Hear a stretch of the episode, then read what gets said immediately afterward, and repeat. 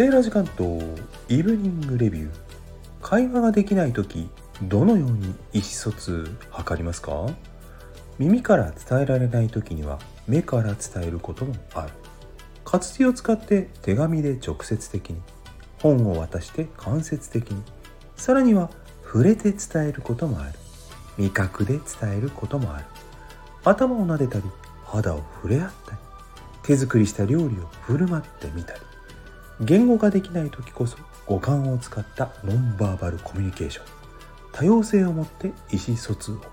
コミュニケート with Diversity.